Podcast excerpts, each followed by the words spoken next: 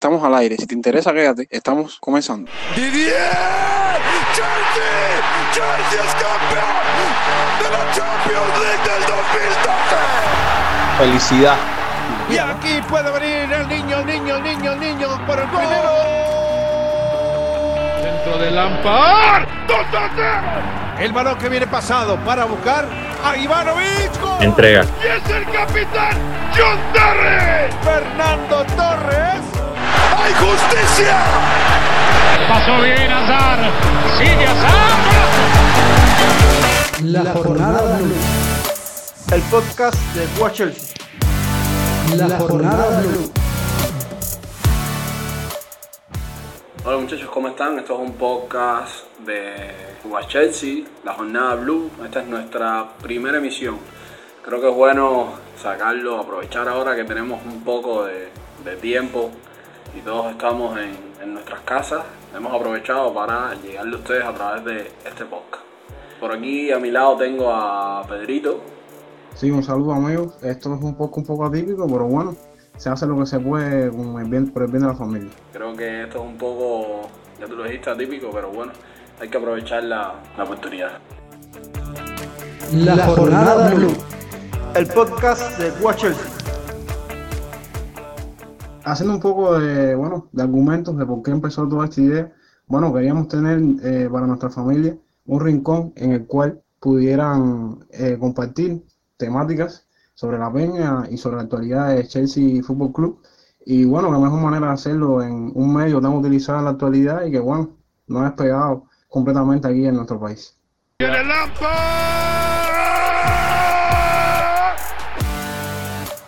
La jornada blue. Bueno, hablando un poco de la actualidad y bueno, de toda este, esta situación global con el, con el fútbol y sobre todo con la Premier League. eh, bueno, ya sabemos antemano que muchas ligas ya se han cancelado, como la liga holandesa, la liga belga y la liga francesa. Eh, todo está a expensas, ¿no? De que la Premier tome una decisión. Ya la UEFA dio una un ultimátum a la liga para ponerse de acuerdo y ver cuáles son las medidas a tomar con toda esta situación. Y si todo sale bien, bueno, tendremos Premier League. Si no, bueno, terminará la temporada y habrá que, que bueno, eh, coronar a Liverpool campeón, que bueno, es muy justificado. ¿Qué crees tú de eso, Mauri? Por cierto, terminamos en cuarto lugar, eh, eh, un poco emparejados con el United, que era que venía en quinto, con el Tottenham y el Sheffield United, que eran los otros dos que, que nos seguían. La liga debe de tomar parte de las medidas que ya han tomado las otras ligas. En el caso, por ejemplo, de España, el Calcio y la Bundesliga, están esperando porque puede haber una reanudación debido a lo, a lo fuertes y competitivas que han estado las otras ligas. El caso de la Premier, hacía años que no se veía un equipo tan dominante dentro de la misma liga y puede que termine la competición para dar paso a una nueva temporada y poder abrir el mercado de fichaje. Que la mayor disyuntiva de la UEFA es ese, que el mercado de fichaje puede tener sus altas y sus bajas. Eh, muchos clubes, en el caso de la Premier, mayormente han tenido que devolver parte del dinero de los derechos televisivos, lo cual puede afectar gravemente al mercado. El podcast de Watch Chelsea. La peña se ha mantenido también con toda esta situación, sobre todo en nuestro país, por supuesto, haciendo algunas iniciativas interesantes con respecto a, a sobrellevar este, este, este momento tan, tan prolongado y difícil para muchos. Eh, bueno, primero decir que la peña se encontró primeramente confeccionando una serie de videos para el apoyo primeramente a los médicos, lo- la, la primera línea de combate en esta situación, y eh, otras iniciativas como fueron el saludo que enviamos individualmente por cada peñista a nuestro club en su, en su llamado ¿no? A participar en una iniciativa, en la iniciativa Quédate en casa, estamos juntos en esto. La jornada blue.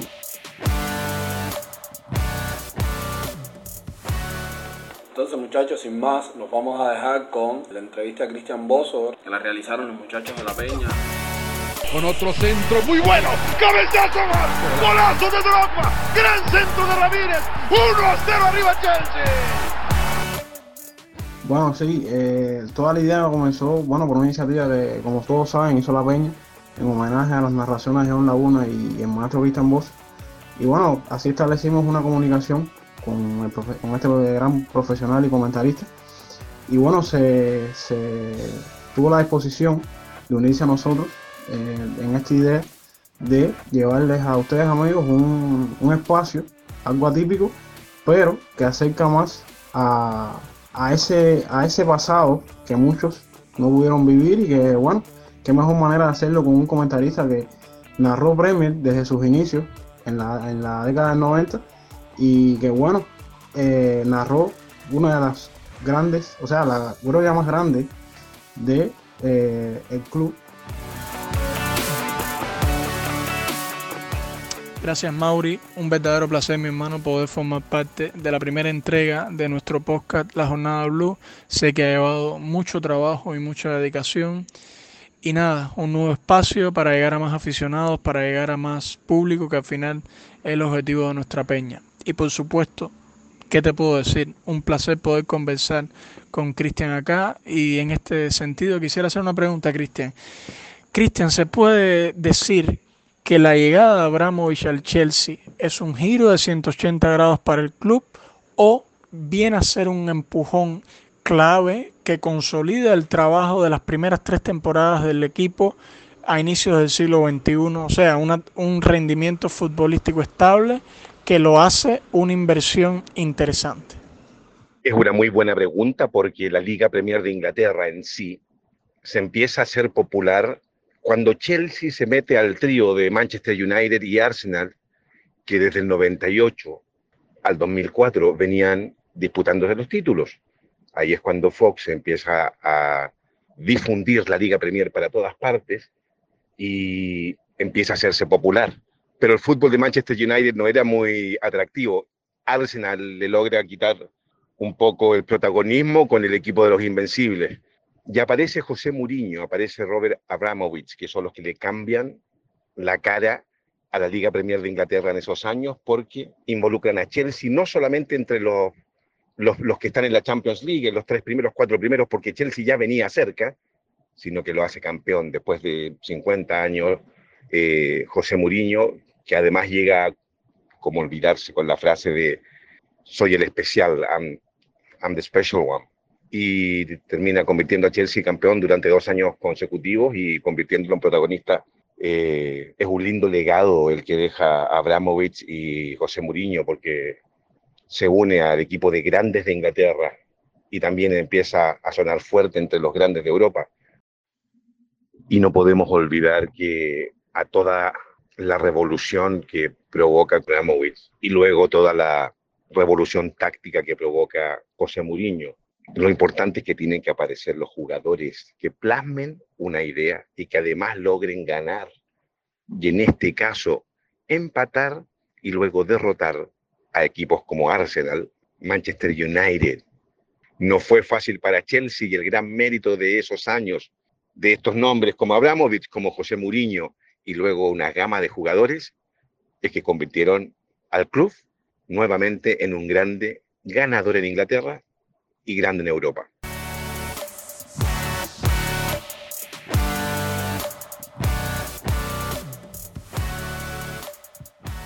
Maestro, quería preguntarle sobre todo su, experiencia narrando Premier League en los primeros años de la Premier League, la década de los 90.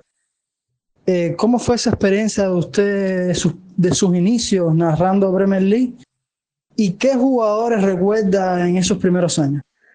Claro, eh, Mi experiencia narrando la Liga Premier, muchachos, es la mejor de todas. Eh, el, el fútbol como la música, sabemos perfectamente que, que los orígenes vienen de Inglaterra y, y la Liga Premier, sobre todo desde el año 1992 en adelante, ha sido un verdadero ejemplo de, de cómo se debe organizar, desarrollar y competir al más alto nivel deportivo y futbolístico. Y haber comentado la Liga Premier y haber sido parte de su desarrollo y evolución es uno de los recuerdos, eh, gratificaciones y orgullos más grandes de mi carrera. Ahora, en cuanto a jugadores de Chelsea, Gianfranco Sola, era él se crió con Maradona en el Napoli, era un gusto verlo jugar. chiquitito, talentoso.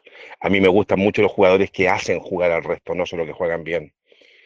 Alguna vez contaba yo que en la familia Laudrup, los daneses, que todos conocen a Michael Laudrup por su paso por el Real Madrid, el Barcelona, se perdieron los tres meses, seis meses que estuvo Brian Laudrup en Chelsea, el hermano menor, un verdadero crack.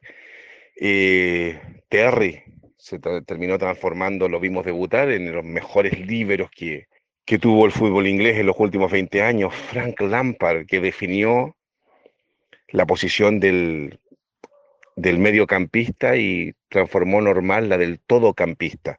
Y además le agregó gol. En mi época, un delantero que hacía doble dígito, que llegaba a 20 goles, tenía un, año espectacular. Frank Lampard principalmente y Steven Gerrard, secundándolo desde el medio campo, fueron jugadores que definieron esa posición, la modernizaron. Y al ida y vuelta de área a área, ellos le agregaron gol y le agregaron más de 20 goles por temporada, transformándose incluso Lampard en un goleador histórico de Chelsea, un jugador que juega, un jugador de 8, que juega de 8, que viene desde atrás, realmente espectacular. Fútbol moderno, diferente. Y cómo no mencionar a, a Didier Drogba, ¿no? Yo no sé si será el mejor, no sé si fue el más importante goleador. A Drogba se le podrán adjudicar un montón de adjetivos. Pero sí sé que fue el que nos regaló los momentos más hermosos de la historia de Chelsea en los últimos años, cuando empata con el gol de cabeza y cuando con una tranquilidad pasmosa, con una frialdad impresionante, desde el punto penal, tomando vuelo solamente dos pasos, mano derecha del arquero, todo Chelsea grita campeones de Europa. Momentos realmente inolvidables.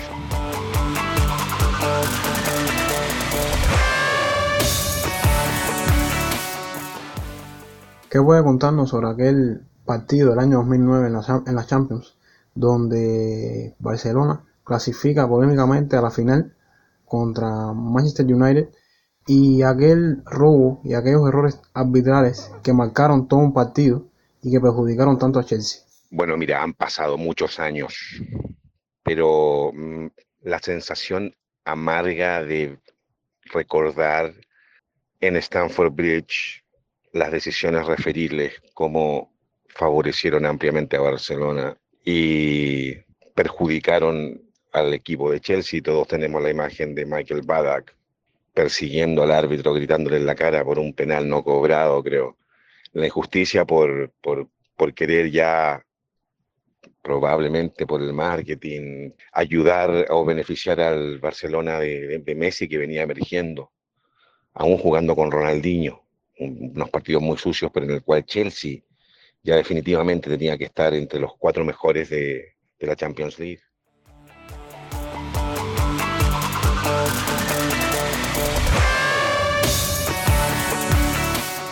Bueno, maestro, a primero que todo, sé que usted es un gran fan del fútbol.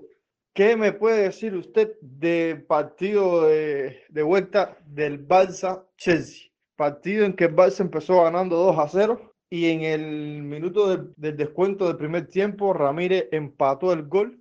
¡Qué buena para Ramírez! ¡Ramírez! ¡Qué golazo! ¡Chelsea vive! ¡Chelsea vive con el golazo de Ramírez! ¡2 a 1! Gran jugada de Lampard, gran definición. ¿Qué sintió usted con ese gol? Y cuando Torres en el 90 más 2 mete el gol que regatea a Valdés. Y ahora Torres. Y ahora Torres. Torres. Torres. Chelsea va a la final del Mone. ¿Qué sintió usted en esos dos momentos? Mira, lo que yo puedo contar y recordar de, de esos momentos son sentimientos encontrados. Porque, y pongo como comparación ahora que está tan de moda The Last Dance, el último baile de los Chicago Bulls en el básquetbol. Cuando yo llegué a California, me hice aficionado de los Lakers, pero justo le tocó enfrentarse a un Chicago Bulls de Michael Jordan y yo prefería que, no sé, como que tenía, no, que no sabía quién quería que ganara. Cuando Barcelona y Chelsea se enfrentaron por la Champions League me pasó algo bastante parecido, porque yo me identifico con la Liga Premier, He comentado muchos años la Liga Premier. Chelsea está dentro de mis equipos favoritos. Eh, lo conozco de cerca, pero no puedo dejar de reconocer que Barcelona, el tiquitaca, el de esos años, es el mejor fútbol que yo vi en mi vida. Independiente de los colores, independiente de dónde venga, lo que esos muchachos desplegaban en una cancha de fútbol, Dani Alves, Puyol, Macherano, Busquets, Iniesta, Xavi, Messi, naturalmente, Villa, Pedro, los que estaban. Y en esa época justo se dio esa llave entre Chelsea y Barcelona. En, en, en Chelsea están los de siempre. Cuando finalmente Barcelona sucumbe ante Chelsea, a pesar del robo de, de Stanford Bridge, cuando, por lo que usted me pregunta de forma específica, cuando se impone allá en el, en el Nou Camp con el gol de Ramírez, por ejemplo, el zapatazo infernal de Ramírez. Uno siente una alegría, pero por justicia, justicia hacia el fútbol, más allá de los colores. Y luego viene la última parte, ¿no? El gol de, el gol de Torres, el que pone el último clavo del ataúd, como dicen los relatores de fútbol siempre. Y lo que demuestra además, alguna vez creo que lo comentábamos, le da de su propia medicina. Torres deja sentado en su traste al arquero y se lo pasa en el área chica, paradito, bien paradito, lo enfrenta, lo elude y anota. Y la verdad de las cosas que más allá de, de nuevo de los colores, de, darle un triunfo al equipo de Chelsea, eh, recuerdo yo la sensación de justicia, de justicia por el deporte, justicia por la vida. Y en ese momento era Chelsea el que merecía ganar y recuerdo una alegría tremenda, tremenda, tremenda de que haya ganado con justicia dentro de la cancha.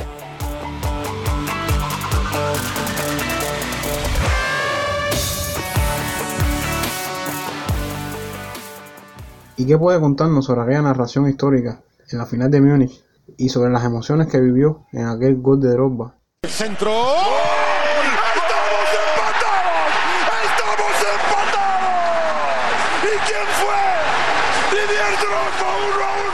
Yo recuerdo ese momento porque el partido no había sido muy bueno.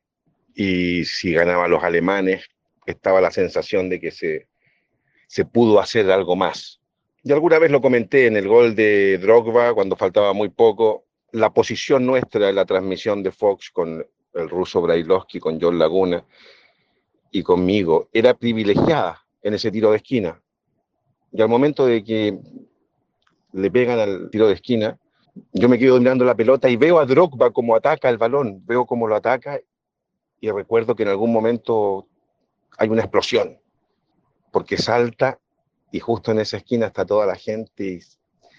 Y yo recuerdo ver cómo se infla la red, cómo se infla la red, cómo explota el estadio, y yo me pongo a saltar como si yo fuera aficionado del equipo de Chelsea, cuando naturalmente yo debería ser un poco más imparcial pero fue el gol del empate, el cabezazo inolvidable de Drogba, que lleva a los azules a la estupenda y emocionante definición a penales.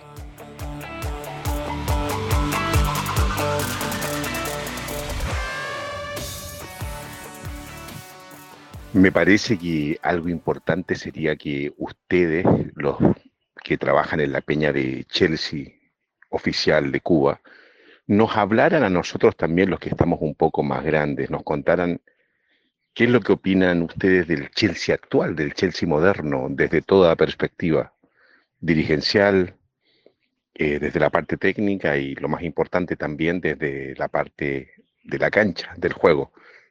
¿Cuál es la opinión de ustedes con respecto a ese Chelsea? Bueno, Cristian, le voy a hablar de Conte. Conte para mí ha sido de los técnicos italianos uno de los mejores, con el permiso de Carleto Ancelotti. Le digo por qué es mejor, porque Conte tuvo un promedio de victorias con el Chelsea de un 77% de victorias, que eso lo deja como el técnico con mejor averaje en la historia del Chelsea, no solo como técnico italiano. Conte utilizó un planteamiento 3-4-3 muy ofensivo y más que ofensivo, defensivo pero tenía gol. Entonces eh, empezó a ganar partidos y tomó el mando de la liga muy, muy temprano en el calendario. Este, este sistema de juego lo llevó a ser el mejor técnico de la temporada tres veces consecutivas por el nivel de victorias que encarriló consecutivos. Eh, de la etapa de Sarri, eh, Sarri llega, llega al Chelsea después de, de la salida un poco traumática de Conte, ¿no? Y viene de, de un Napoli que jugaba bien al fútbol a pesar de que nunca ganó títulos. Y, y viene con esa propuesta del Chelsea de, de fútbol de posesión, fútbol de toque. Y, y como es lógico, no, no llegan los resultados de forma inmediata. eh, de hecho, se toca a fondo, recuerdo, con un partido contra el Manchester City que pierden 6-0, toca, el equipo toca a fondo. Y, y era algo que se veía venir porque era un fútbol totalmente diferente a lo que venía jugando el Chelsea en, en etapas anteriores. Uno de los beneficiados para mí de este fútbol fue Hazard. Eh, Hazard que firmó para mí la mejor temporada de él en, en el club, sin duda. Porque tenía una libertad total en ese estilo de fútbol, no tenía que preocuparse por prácticamente por defender como con técnicos anteriores. Y eso, y eso realmente le vino bien. No por gusto después Real Madrid pagó 100 millones por él. Y Sarri termina su, su breve etapa en el Chelsea ganando la Europa League. Que al final, por eso pienso que tampoco fue una temporada mala, no fue una temporada buena, pero no fue una temporada más del todo porque se termina ganando un título y clasificando el Champions. Yo creo que, que cualquier equipo de la Premier League firmaría una temporada así. Eh, haciendo un breve resumen, eh, lo principal de esta temporada es la presencia de tantos canteranos, cosa que, no era habitual en equipos del Chelsea anterior, es decir, se está utilizando la cantera. Y qué mejor que de la mano de, de un entrenador que es una leyenda del club, así que vemos canteranos, vemos en el cuerpo técnico jugadores de la casa también, exjugadores de la casa y en los despachos también, es decir, eso es lo más atractivo para mí hablando de un poco de este tema de los jugadores, ya quizás no contemos con Lampard, contemos con Drogba, con Terry, con Peter Sech, pero han pasado estrellas que vale la pena destacar. Es el caso de Eden Hazard, el año pasado deja el club para cumplir su sueño en el Real Madrid, pero que marcó una tendencia y una etapa, creo, en el Chelsea, gracias a sus números, sus asistencias y sus goles. Gracias a ello, bueno, en dos temporadas, esa eh, misma dos temporadas que ganamos título de Premier League, es elegido el mejor jugador de la Premier eh, justificadamente, ¿no? También tenemos el caso de Diego Costa, con carácter difícil, un poco polémico, pero que cumplió ese cometido, quizás comparándolo un poco con Drogba, de marcar los goles. Y es meritorio. Eh, por desgracia tuvo una salida del club un poco polémica, pero cumplió, que fue lo importante y marcó grandes campañas con Chelsea. Y finalmente tenemos el caso de Gary Cahill, Gary Cahill no era un jugador bastante joven cuando llegó a Chelsea, pero logró consolidarse en una saga con Terry aún. Y una vez que este parte y se retira, bueno, se le, se le deja el cargo de capitán y se puede decir que fue uno de los, jugadores, de los últimos jugadores con ese legado de leyenda, gracias a esas actuaciones y esa responsabilidad que cumplió una vez que Terry se fue. La jornada blue. El podcast de Chelsea. Y esto es todo amigos. La jornada blue llega a su primera emisión.